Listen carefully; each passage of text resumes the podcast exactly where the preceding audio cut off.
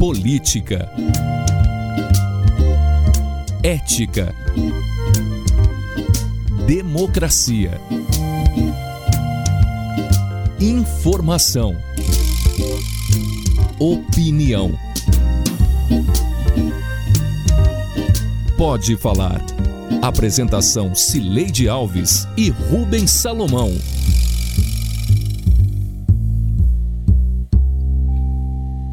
Oi, gente. Rubens Salomão e eu chegamos para a edição 126 do Pode Falar, o primeiro podcast de política de Goiás com trilha sonora de Beto Estrada. Eu sigo em, em, isolamento social em casa e Rubens está no estúdio da Sagres, em Aparecida de Goiânia. Oi, Rubens, tudo bem? Oi, Sileide, tudo bem comigo?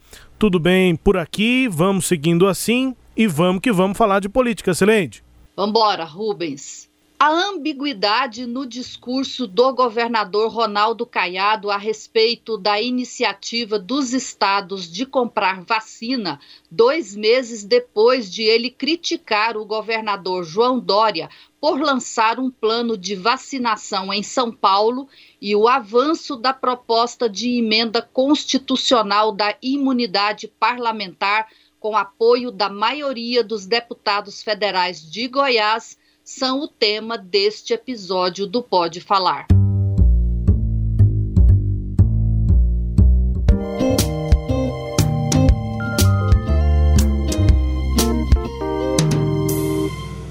Nós vamos ouvir agora trechos da entrevista do governador Ronaldo Caiado ao apresentador da Atena, da Rádio Bandeirantes, em 9 de dezembro. O que nós estamos assistindo em São Paulo é de uma irresponsabilidade ímpar. E o pior, tá e o pior, tá certo? Hoje noticiado na, na, na, nos jornais de Goiás. Veja bem, aonde aqui um, um, um, um, prefeitinho aqui de, de, envolvido em vários escândalos aqui, tá certo? É, ele saiu de Goiás que vai levar um grupo de prefeitos a São Paulo para poder aderir tá certo? Ou fazer uma, uma aderência ao, ao plano do, do Dória para poder atender os municípios. Quer dizer, presta atenção o quanto as pessoas estão brincando com uma coisa séria como essa. Você como é que São Paulo vai ter uma vacina de São Paulo? Quer dizer o cidadão está no Acre, está em Goiás, e aí eu tenho que fazer o quê? Como é que é isso? Quer dizer, isso, isso aí é usar a boa-fé das pessoas, é, é, é usar de, da, da, da medicina, é usado a saúde pública como mecanismo e ferramenta demagógica, populista e politiqueira, da mais rasa e da mais baixa que eu já vi na minha vida. Ela não vai ficar nenhuma dose em São Paulo, ela é 100% do governo federal, ela é do Ministério da Saúde. Ela vai ser distribuída igualitariamente para todos os estados. Onde é que você viu isso? Cidadão no Acre tem que pegar um ônibus e chegar em São Paulo para tomar uma vacina? Não tem lógica. É um negócio de uma, de uma insensatez, de uma mesquinhez, tá certo? Ímpar o que nós estamos assistindo. Quer dizer, é, é, o mínimo que se espera é que esse cidadão, pelo menos, tenha responsabilidade, tenha respeito para com seus colegas governadores, tá certo? Porque não pode querer colocar aí como se outros governadores fossem omissos, que apenas ele foi competente ou responsável. Quer dizer que tem o brasileiro de primeiro escalão, o, o, o, o brasileiro é, de alto clero, é, que está aí em São Paulo. E o resto do Brasil tudo é, é, é quinta categoria. É isso?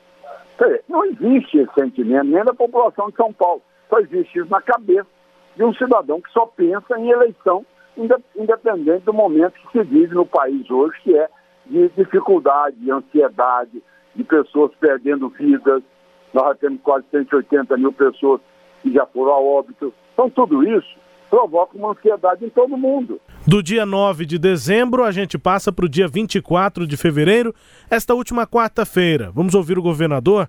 Agora, quando Ronaldo Caiado confirma que o Estado pretende comprar um milhão de doses de vacina contra o SARS-CoV-2.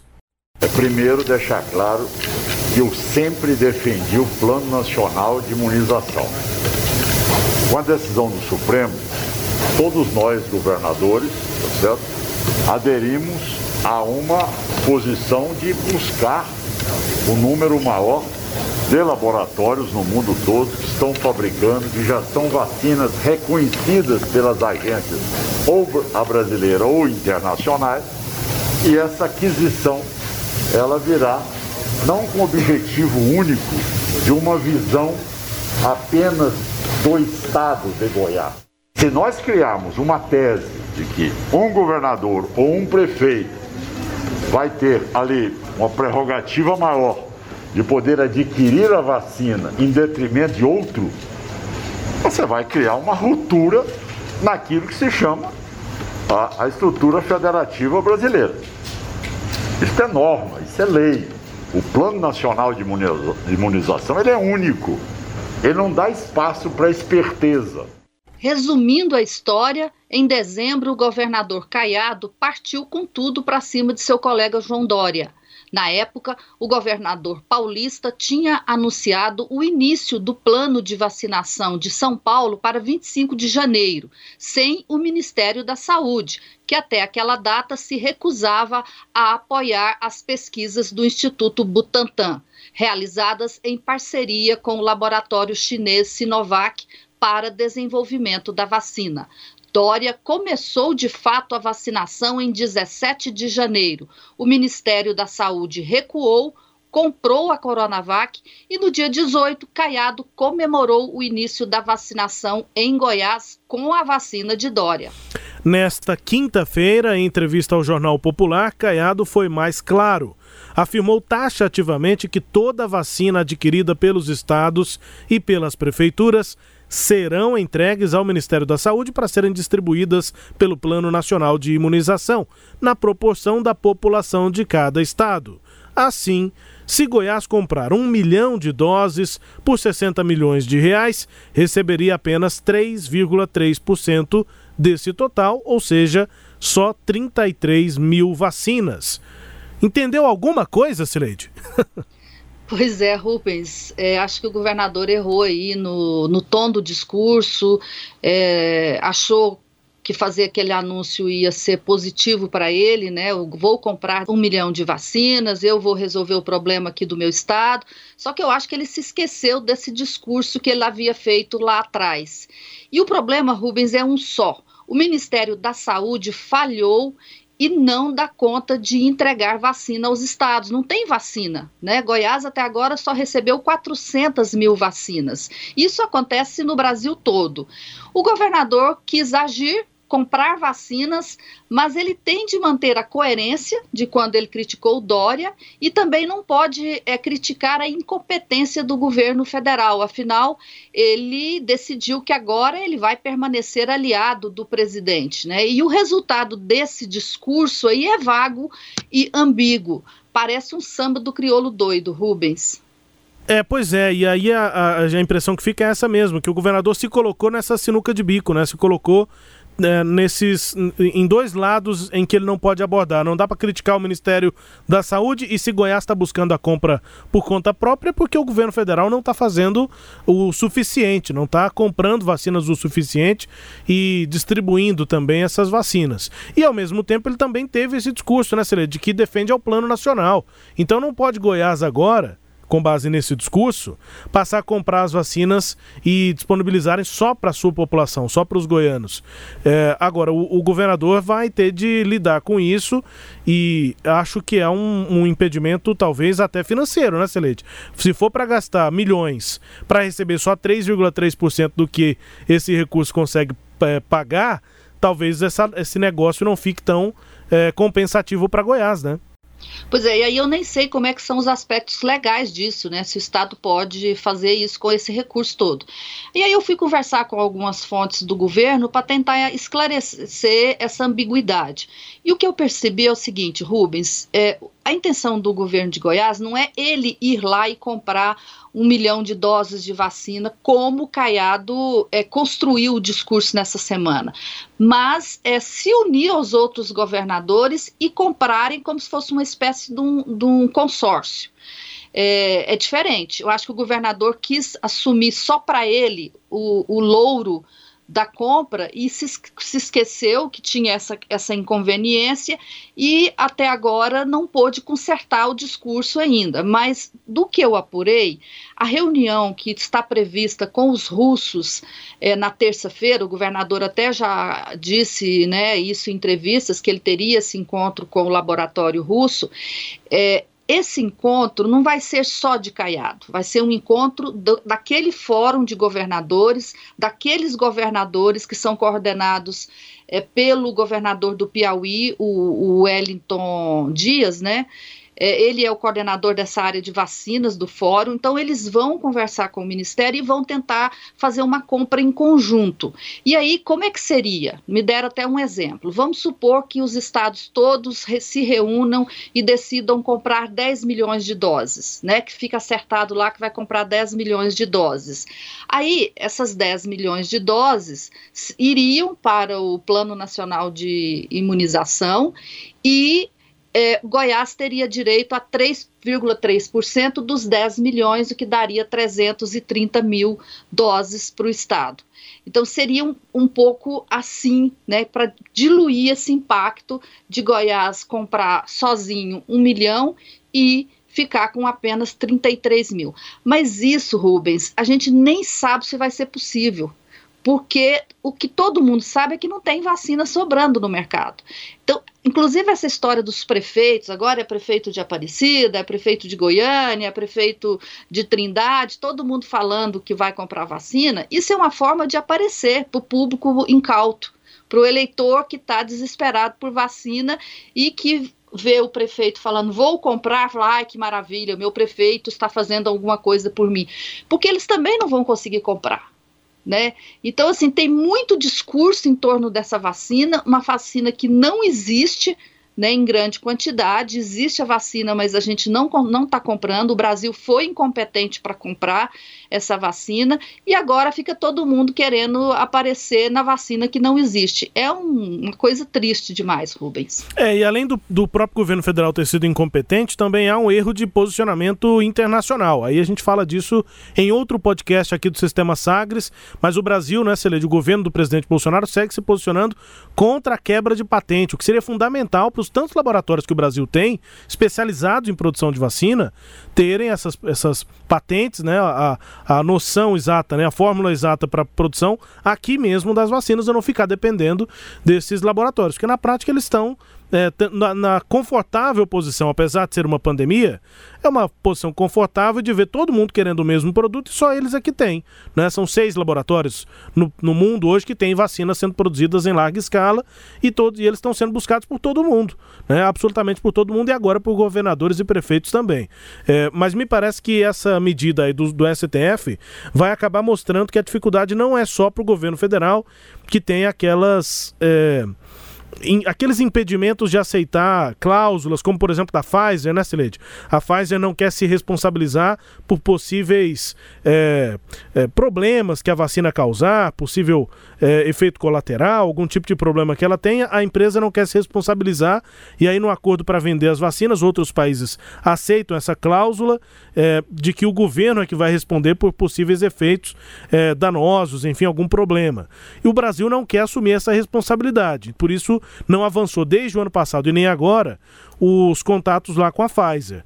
É, enfim, acho que é, demora muito e acho que, o, o, apesar de ser polêmica a questão dessa cláusula da Pfizer, em, outras, em outros aspectos o Brasil demorou demais para fazer essa compra e prefeitos e governadores vão entrar no mesmo looping, no mesmo problema de não conseguir ter as vacinas. É, tem muita, muita política envolvida desde antes, né, Cileide? Agora não é diferente em relação a essa pandemia, enquanto que o Brasil vai caminhando e o Goiás também caminhando para o colapso do sistema de saúde. A gente gente viu aí nessa semana também, só para não deixar de citar, o, o, o, conflito aí entre Ronaldo Caiado e Ibanês Rocha, governador lá do Distrito Federal, né, Celeste, sobre essa questão da estrutura de atendimento em saúde no entorno do Distrito Federal e em Brasília. É, isso a gente vai até falar no Língua Solta, mas assim, Rubens, é, o que, que, é importante nessa semana, além dessa questão lá do entorno, é o recrudescimento da pandemia em todo o Brasil. A situação de colapso está sendo já batendo as portas dos estados de, do Sul, Santa Catarina, é, Rio Grande do Sul, Paraná, do Sudeste, São Paulo está com um problema seríssimo, né? Passando aqui pelo Centro-Oeste, Goiás, a gente está com 92% é, da ocupação das UTIs na rede estadual. Brasília também está com uma ocupação muito alta na rede estadual, sem contar Norte e Nordeste, que já vive uma situação muito delicada. Então, o que, que aconteceu? Não há uma coordenação nacional de combate ao coronavírus. Se não há coordenação de combate, não há também coordenação é, de compra de vacina. O governo federal se omitiu em tudo isso, vai ser responsabilizado, eu espero, por isso, porque não comprou vacina quando precisou, não tomou as medidas necessárias quando precisou para fazer o controle da doença. E agora a gente está vendo aí né, esse quadro muito triste de piora e os governadores e prefeitos nessa loucura de querer comprar vacina, um produto que não existe no mercado, que precisaria de uma ação forte do governo federal, da União, né? Os governadores estão tentando comprar porque a União não compra. Então, o que a gente está vendo é um desmantelamento do SUS, do Sistema Único de Saúde e do Programa Nacional de Imunização, que são conquistas que o Brasil é, sofreu muito para ter, né? São, são instituições que já têm aí é, mais de 30 anos, o programa de imunização é da década de 70 né, e agora está sendo destruído por esta incompetência e por essa aposta do governo federal contra né, a, a pandemia. Vamos adiante, Rubens? Vamos, só registrando que é um presidente que né, agora, depois de completarmos 250 mil mortos, batemos o recorde de mortos em 24 horas.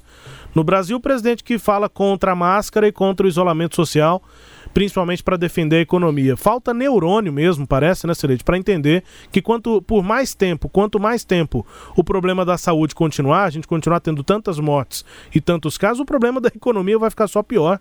A economia caminha junto com a saúde. Se a pandemia for combatida devidamente, os problemas econômicos também são reduzidos. E olha que os empresários já entenderam isso, em boa parte deles, Celede. Aqui em Goiânia, Tomara, a, gente, a gente tem visto alguns empresários se posicionando assim, outros não. Outros ainda negam. Mas não é tão difícil. Tem empresário que também pensa assim, entende como é que se a, a, enfrenta o problema, Celede. Enfim, vamos seguir. E assim termina o primeiro bloco.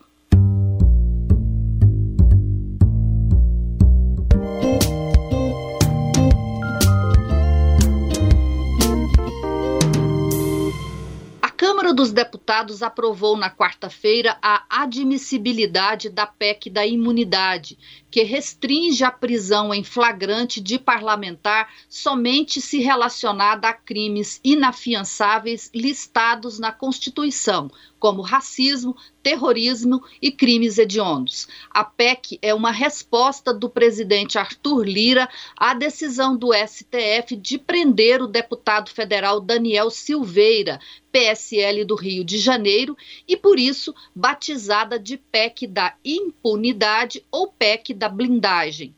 A aceitação dessa PEC contou com os votos de 10 deputados federais de Goiás. Apenas seis votaram contra. Votaram sim a PEC da impunidade os seguintes deputados: Adriano Dubaldi, Célio Silveira, Zacarias Calil, professor Alcides, Vitor Hugo, Glaustin da Focus, José Mário Schreiner, Francisco Júnior, João Campos e Magda Mofato. Votaram contra a PEC Alcides Rodrigues, Delegado Valdir, Flávia Moraes, Elias Vaz, José Nelto e Rubens Ottoni. Então eu não acredito que seja mesmo, o mesmo desenho de composição de votação. É, não, é, não, é esse desenho de, de, que não é do Arthur Lira. Né? Em relação a essa proposta, nós temos aí vários partidos que estão apoiando. É, inclusive o PDT, alguns da, da esquerda que, que, no início estava apoiando, depois também já foram afastando, né? É, então, assim, eu, eu, acredito que é um desenho diferente, não, não, não, não traz ali a base de apoio que a, o Lira teve para a eleição, não. É uma, uma união mais corporativista, deputada? Exatamente. Eu entendo que é uma união mais corporativista, envolvendo interesses aí é, diferentes, né? Não, não esses em relação a, a, ao apoio a Bolsonaro, não. Acho que não tem muito a ver com esse apoio à presidência, não. Se não é o desenho, termo usado aí pela Flávia Moraes, é, excelente deputada do PDT, se não é o desenho da base que apoiou a eleição de Arthur Lira, é, qual é o desenho dessa votação aí para admissibilidade da PEC da impunidade, Sileide?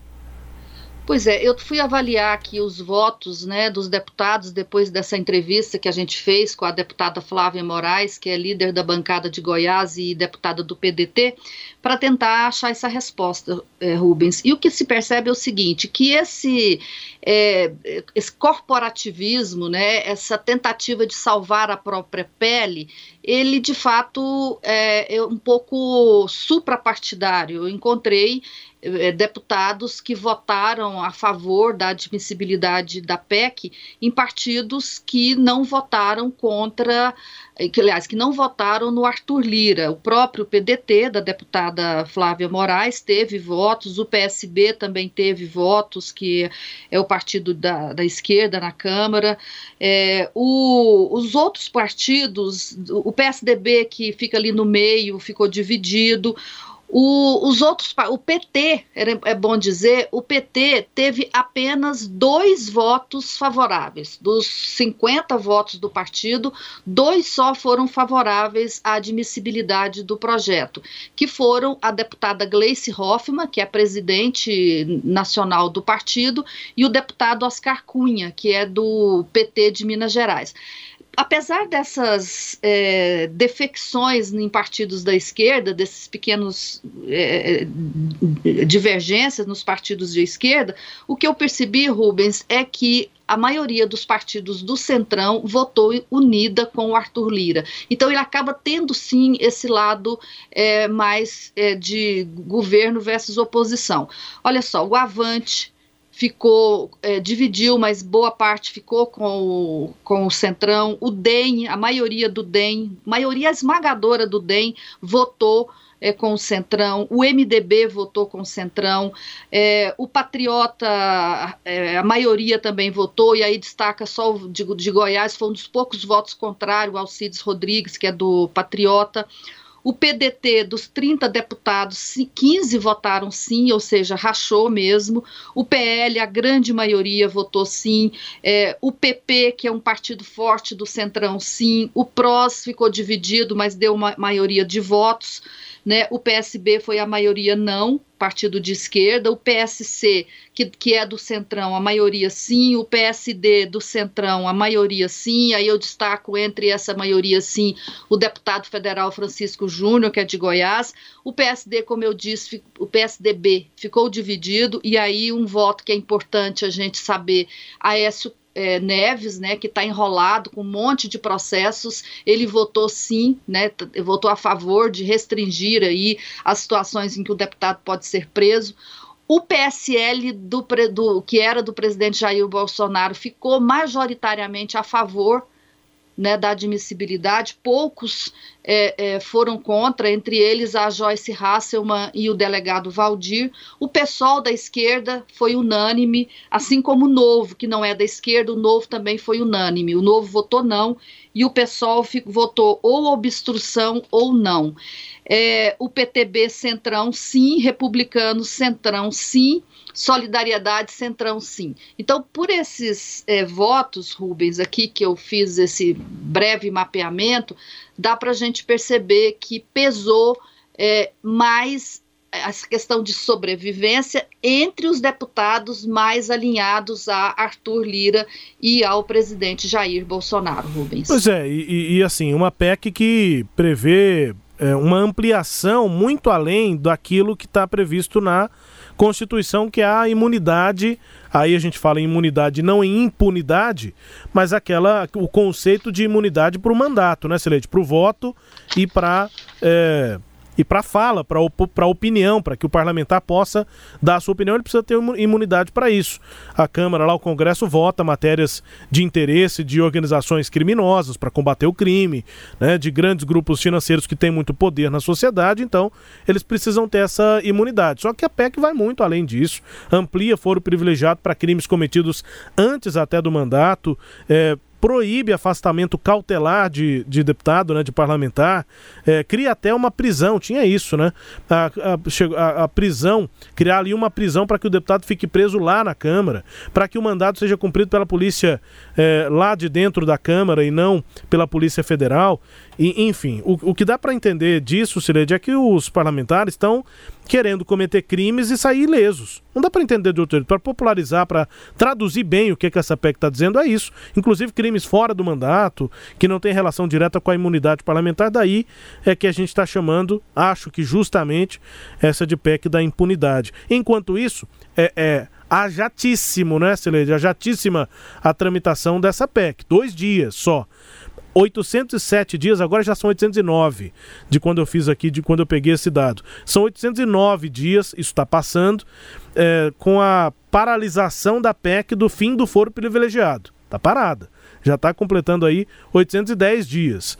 A prisão em segunda instância é polêmica, tem gente que defende, tem gente que é contra. E aí nessa polêmica a Câmara não quer entrar. Já tem 445 dias parada lá na Câmara. Ah, e aí a PEC da, da impunidade, só dois dias ela já teve a sua tramitação agilizada, Sileide.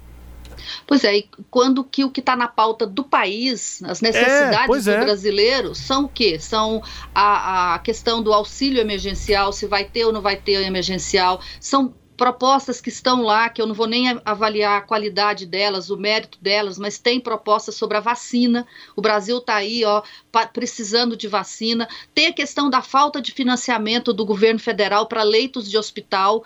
O, o, Congresso da outra vez, o, quando era o, o, Rodrigo Maia, eles conseguiram é, é, elaborar projetos para financiar a saúde. Agora ninguém fala disso lá no Congresso Nacional, sem falar nas propostas que o próprio governo federal gostaria de ver aprovadas, que é a PEC emergencial, reforma tributária, reforma administrativa.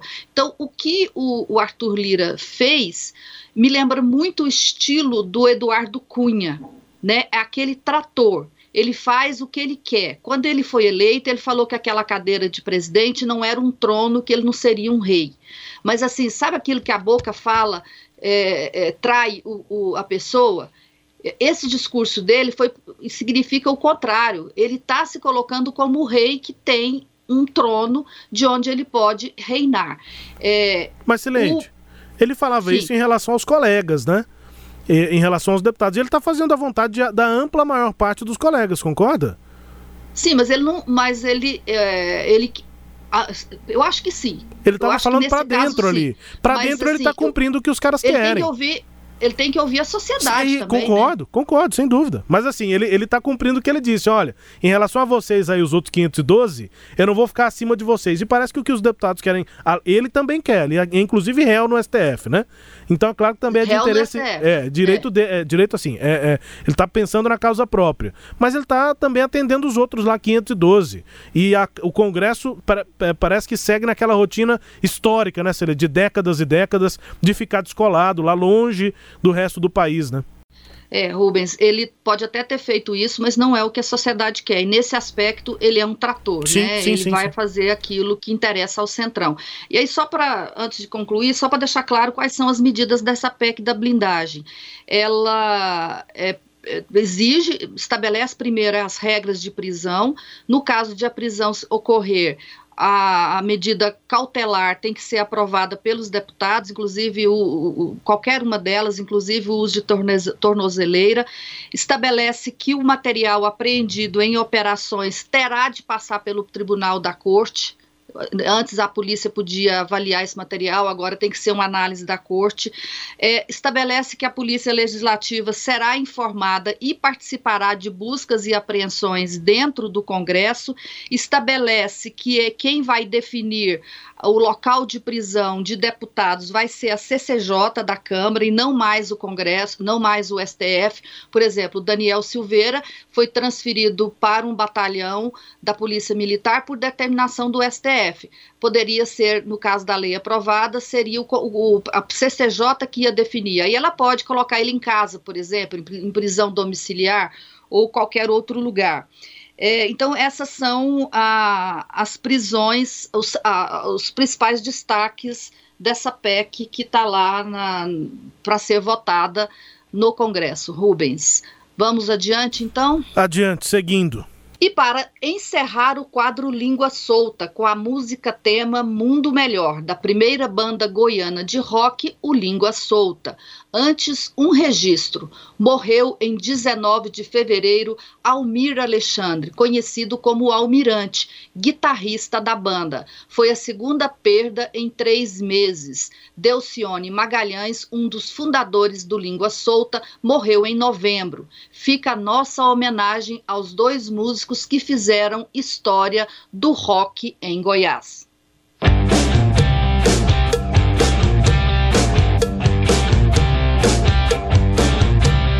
Eu tenho hoje 25% das minhas UTIs ocupadas com a população de Goiás e ele não toma providência de instalar uma unidade ou aumentar o número de UTIs. Eu queria que a resposta dele viesse em trabalho.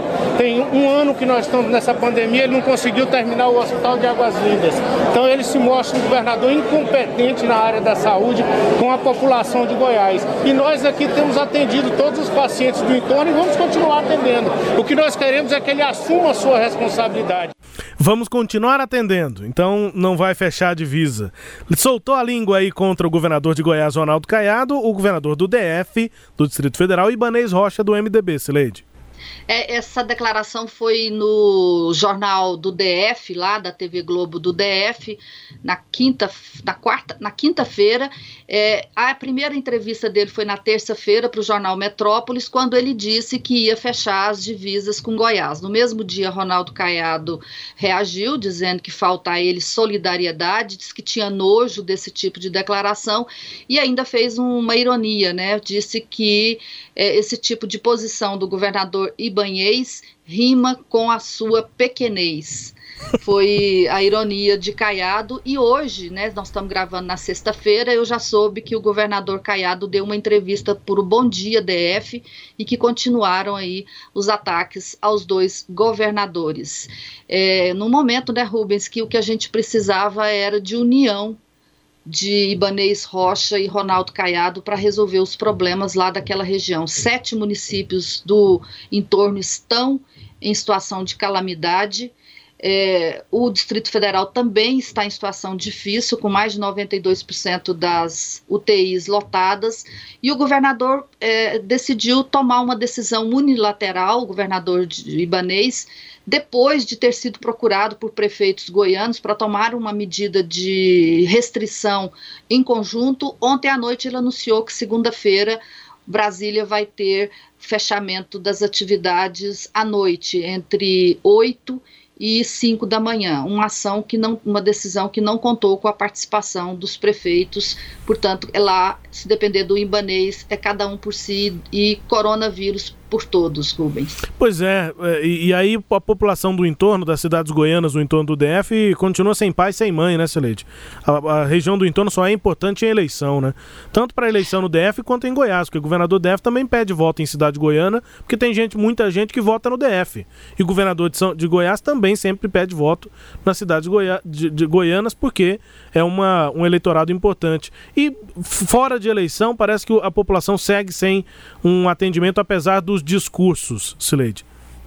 É, o governador do DF, eu acho que ele deu um empurrãozinho grande para ajudar na imagem de Caiado lá naquela região. Por quê? Eu ouvi uns, os trechos de um programa da CBN lá no Distrito Federal e eles é, exibiram é, várias mensagens de moradores do DF, todos reclamando do sentimento de discriminação que eles sentiram do governador do Distrito Federal. E aí, quando o Caiado vai em socorro a eles, né, a, cria aí uma solidariedade do governador de Goiás com a população de lá e de antipatia com o, governador Ibanez. Então, eu acho que eles, ele errou feio nisso e não é disso que é, a região precisa. Aliás, Rubens, só para encerrar aqui, tem um, um blogueiro lá da região, Fábio Mossoró, que é lá da região do entorno, ele lembrou aquela história de capital do, do Piqui, que Goiás estava reivindicando, reivindicando capital do Piqui. Ele falou: ah, essa região aqui, sabe o que ela é? É a capital do pepino.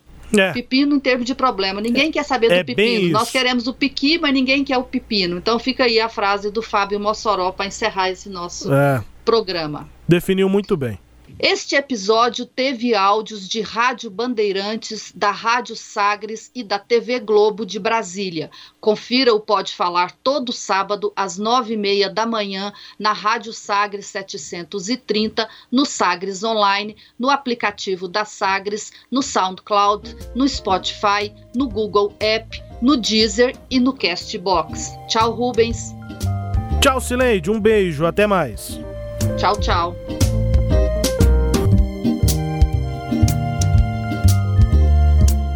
Apresentamos Pode Falar com jornalistas Cileide Alves e Rubens Salomão.